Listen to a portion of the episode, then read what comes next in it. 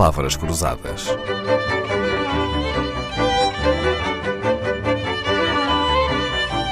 Porque quase tudo é uma questão de semântica.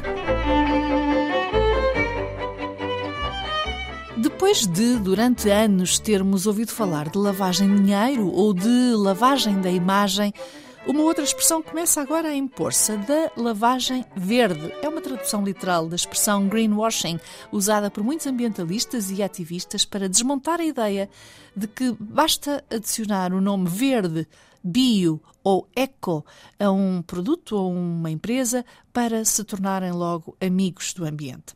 Há um fenómeno semelhante no mundo das empresas, que é o da lavagem social. O que é que isto quer dizer?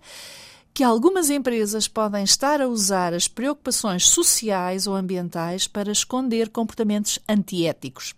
Está hoje no Palavras Cruzadas Tânia Montenegro, professora da Universidade do Minho, doutorada em Contabilidade, já foi auditora e contabilista em diversas empresas. Tânia Montenegro publicou num jornal científico um artigo que pode ir ao encontro do tema de hoje. Este artigo resulta de uma investigação que tem como título Evasão Fiscal, Responsabilidade Social e do Governo das Empresas descobriu, Tânia Montenegro, alguma relação entre a responsabilidade social das empresas e a tentativa de pagarem menos impostos do que o devido? Eu devo, em primeiro lugar, salientar que é um estudo macro, digamos que os dados são feitos, são calculados ao nível de 25 países da OCDE e os resultados são, de facto, muito interessantes, porque revelam uma coisa que eu não estava à espera.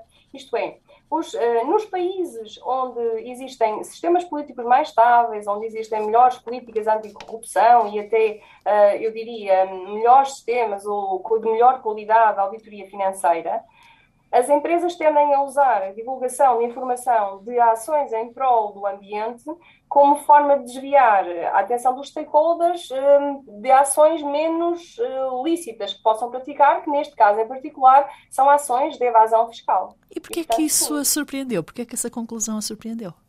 Bom, porque eu estava à espera que houvesse uma relação direta e que não houvesse aqui um, um, um fator mediador, isto é, os resultados entre a relação direta entre a divulgação de informação um, de caráter ambiental, social e, e, e, económico e a evasão fiscal uh, não são significativos. Contudo, quando eu introduzo no modelo um fator mediador que tem a ver com a qualidade da auditoria financeira e, a, digamos, a qualidade da do, do sistema governativo dos países, então aí estas conclusões são interessantes no sentido que chamam a atenção que nos países ditos mais evoluídos, em termos de corporate governance, por exemplo, e, da, e da, dos sistemas de auditoria, há efetivamente empresas que uh, o estudo sugere que estão a usar, uh, digamos, a, a, divulgação de informação uh, de caráter ambiental sobretudo essa, no sentido de desviar a atenção dos stakeholders para ações de menos lícitas, que neste caso particular são ações de evasão fiscal. Voltando ao seu paper, cita uma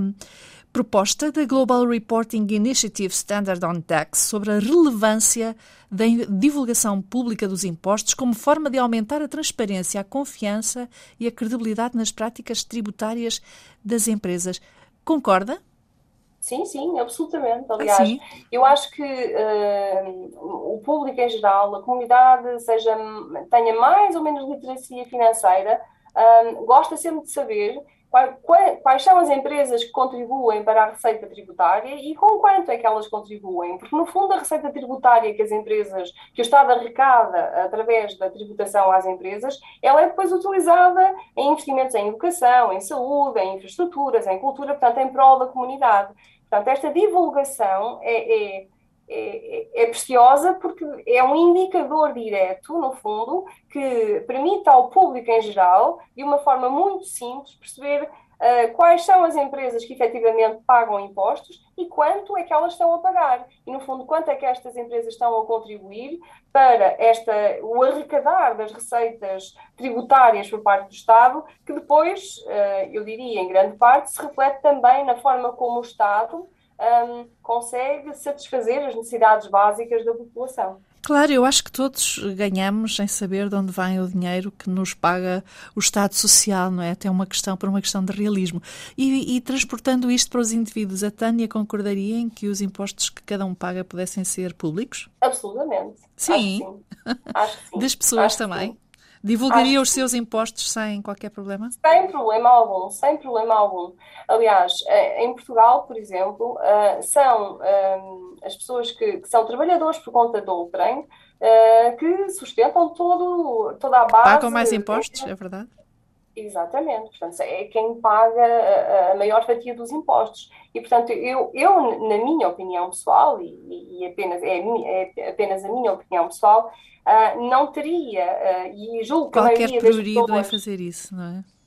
Sim, sim, nenhum. Acho que as pessoas, sobretudo os trabalhadores por conta de outrem, não têm nenhum problema em revelar uh, o montante de impostos que, pagam, seja impostos em termos de IRS, seja as, as cotizações para a Segurança Social, seja para a DSE, por exemplo, no meu caso, seja para, para outros subsistemas de saúde. Portanto, acho que isso é, é, é mais um mito do que propriamente uma realidade. Tânia Montenegro, tem sido um prazer escutá-la e por isso vamos pedir-lhe que regresse amanhã conosco. Palavras Cruzadas, um programa de Dalila Carvalho.